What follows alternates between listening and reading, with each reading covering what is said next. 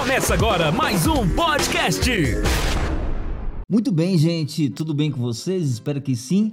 Começando aqui mais uma revisão para o primeiro ano do ensino médio para a P2 de História do quarto bimestre.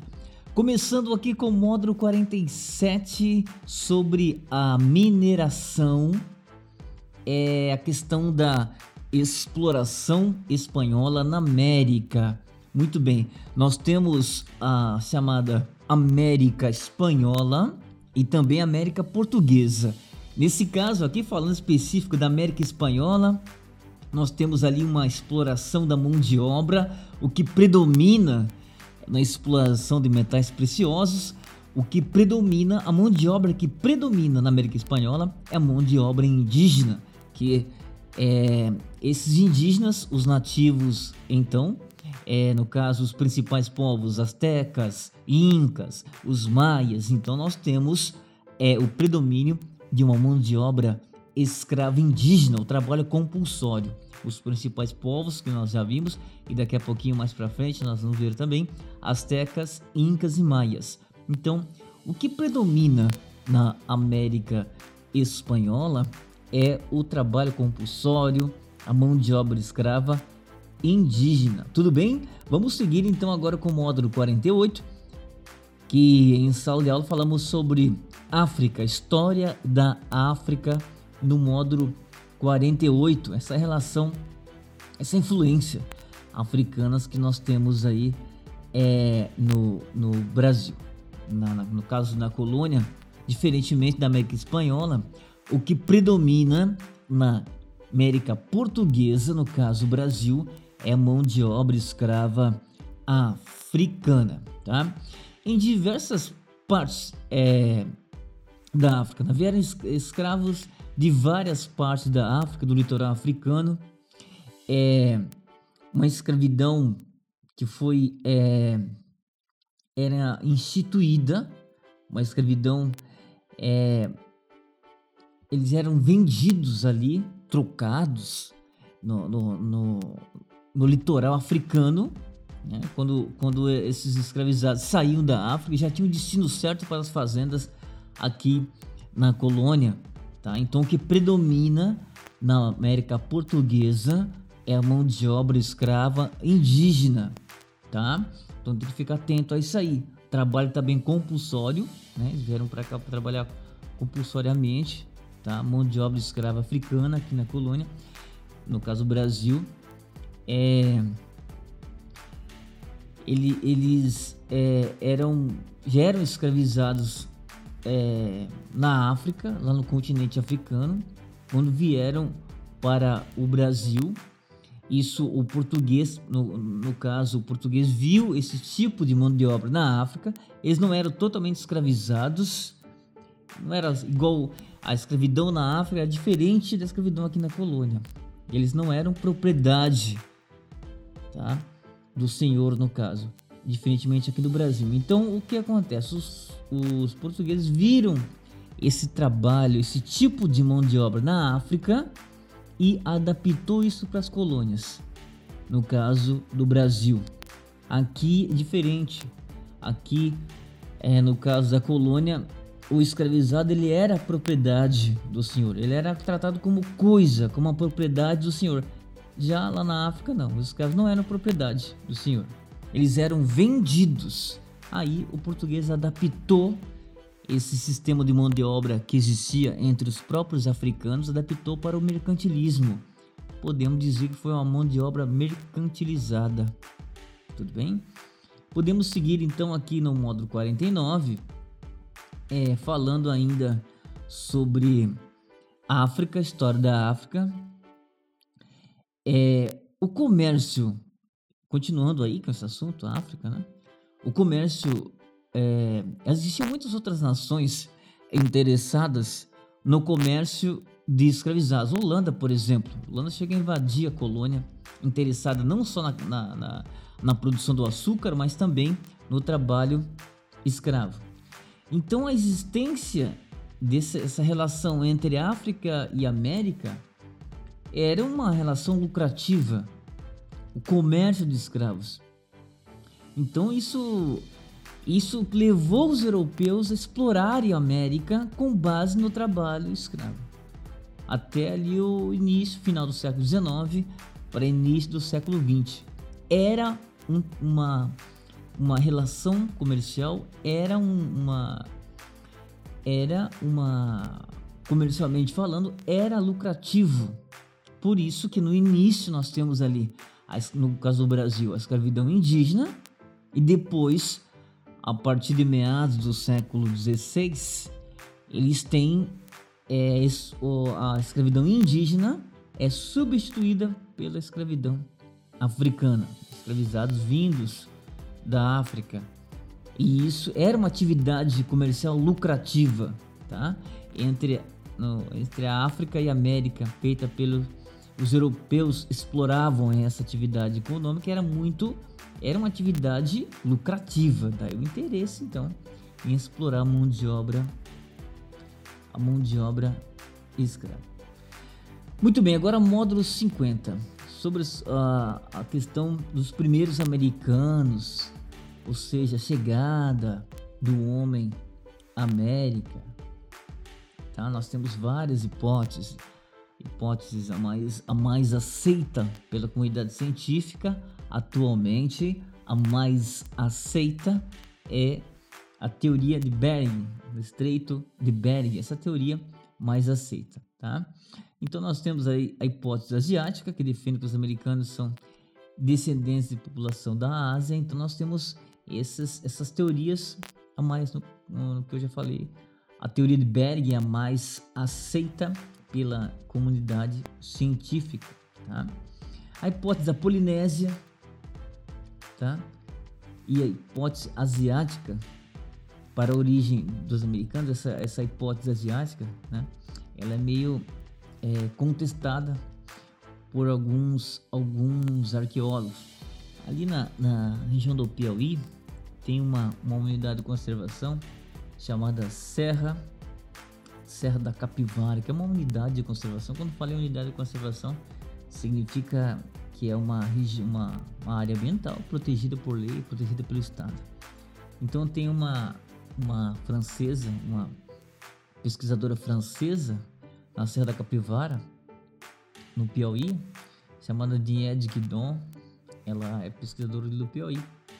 Então ela contesta, ela fala que, que o homem, né, é, que o homem chegou na América há mais de 50 mil anos, então ela contesta isso aí, tá? Mas nós temos ali algumas, algumas hipóteses, a hipótese asiática, lá do Estreito de Bering e tal, né?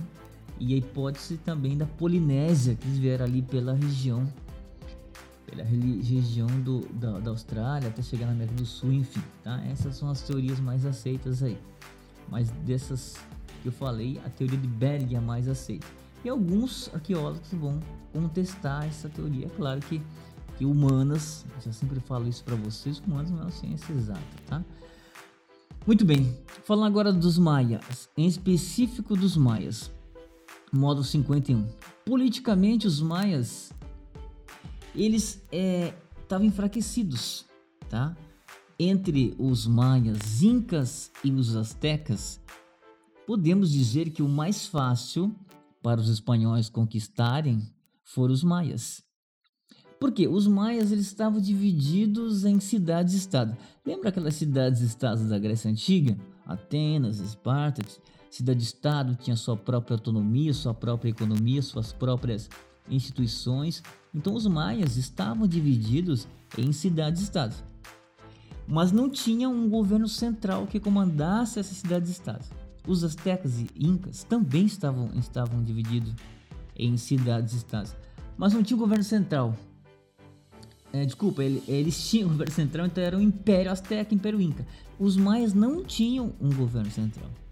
Então, não podemos falar, é errado falar Império Maia, não existia o Império Maia. Existia sim, já uma, um povo já consolidado, o Império Inca Império Azteca. Império Maia, não podemos falar em Império Maia, porque existiam várias cidades, estados, mas eram cidades autônomas, não tinham governo central. Os Incas e Aztecas também tinham cidades, estados, mas tinham um governo central lá, o Imperador Inca o imperador azteca comandava todas essas cidades, apesar da autonomia. Mas os maias não tinham governo central, eles eram cidades-estados, cidades-estados é, descentralizadas. Tá? Então por isso foi mais fácil os europeus conquistarem. Os maias, quando os europeus chegam, para ser mais específico, os espanhóis, os maias já estavam em decadência, tá? Eles estavam, talvez foi por isso que eles já estavam entrando assim que os espanhóis chegam, os maias já estavam entrando em decadência, por isso talvez até por isso foi mais fácil os maias é, serem conquistados pelos espanhóis. Eles já estavam em decadência, a cidade-estado maias já estavam em decadência porque não tinham governo central, diferente dos incas e astecas que já tinham já era constituído um império. Muito bem, vamos para o módulo 52, falando agora dos astecas. Essas, essas, essas civilizações maias, incas e astecas, o que, que eles tinham em comum do ponto de vista cultural? Todos eram politeístas, já tinham sua própria religião. Quando os europeus chegam, eles já têm a sua própria política consolidada, já têm a sua cultura, sua religião. No caso dos astecas, por exemplo, é, eles faziam sacrifícios humanos no sentido de, já foi comentado, já comentei isso com vocês na sala de aula, eles faziam sacrifícios humanos naquela doutrina politeísta, naquela visão, naquela visão cultural deles, sacrificando os humanos, os deuses ficariam felizes. Isso ofertava, esse sacrifício ofertório, né? ofertava isso aos deuses ali no, na, na cultura maia, isso é, significava o quê?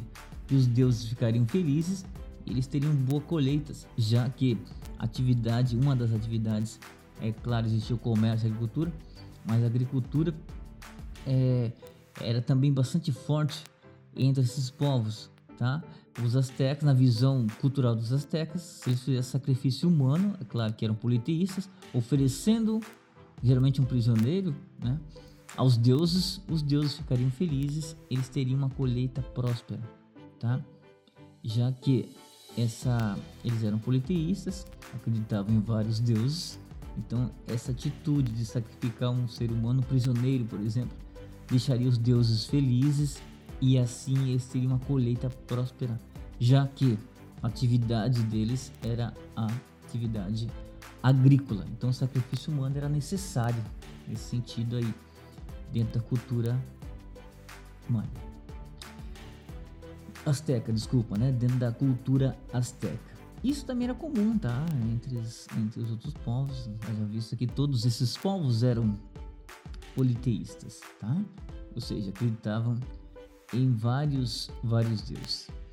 Muito bem, continuando agora no módulo 47, falando falamos em América pré-colombiana, nós estamos falando desses povos aí, astecas, incas e maias. Pré-colombiana. Aqueles povos que existiam aqui antes do Colombo chegar, tá? Então eles tinham, no caso dos incas, por exemplo, eles tinham uma, uma, uma atividade é, de trabalho compulsório chamado mita. Mita então o europeu chegou aqui, no caso, quando eu falo europeu, no caso da América, da América, falando Espanha, tá específico da Espanha. Eles chegaram e copiaram essa mita.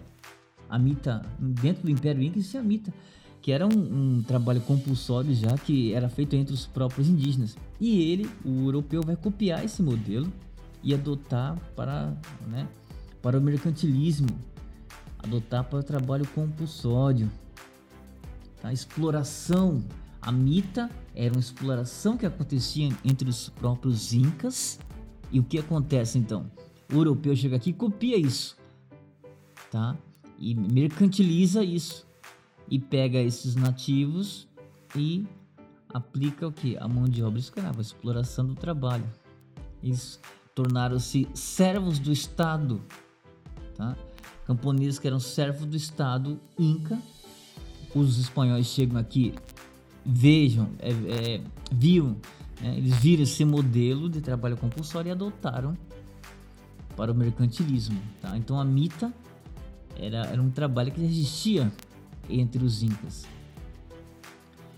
E o europeu chega aqui, o espanhol, e copia esse modelo, adota isso para o mercantilismo. Tá? A exploração do trabalho dos, dos camponeses indígenas. Muito bem, módulo 48 agora. Módulo 48, voltando a falar um pouquinho do, do, do continente africano. É, nós vimos dois módulos sobre a história da África, é, as características econômicas da, da África. Né?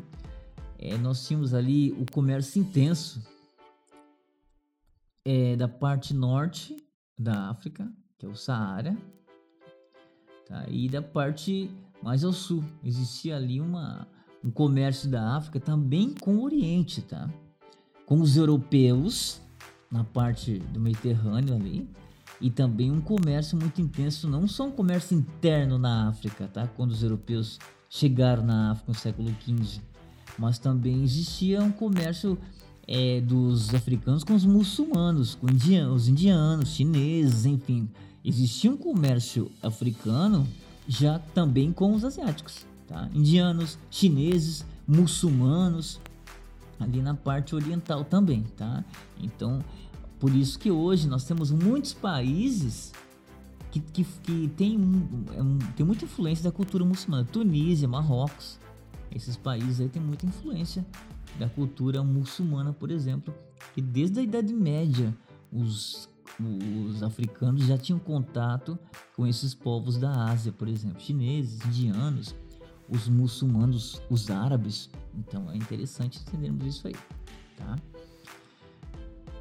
Muito bem, para finalizar então, é, os voltando a falar aqui da, do, dos povos pré-colombianos, para a gente finalizar essa revisão, é a cultura azteca. Os aztecas viviam ali na região do México, na parte mais noroeste do México, mais ali é noroeste. Os maias mais ao sul, bem ao sul do México, e os incas na parte onde na América do Sul, né, onde nós temos Uruguai, Peru, Bolívia, Chile, Argentina, nessa região que viviam os incas. Os astecas, mas na parte ali da região do México, tá? Região do México, é mais a noroeste do México, né? E os, os maias um pouquinho mais ao sul do México, mais próximo ali à América Central. Tudo bem, espero que tenha ajudado vocês, tá? E boa prova para todos, boa sorte. Tchau, tchau, gente.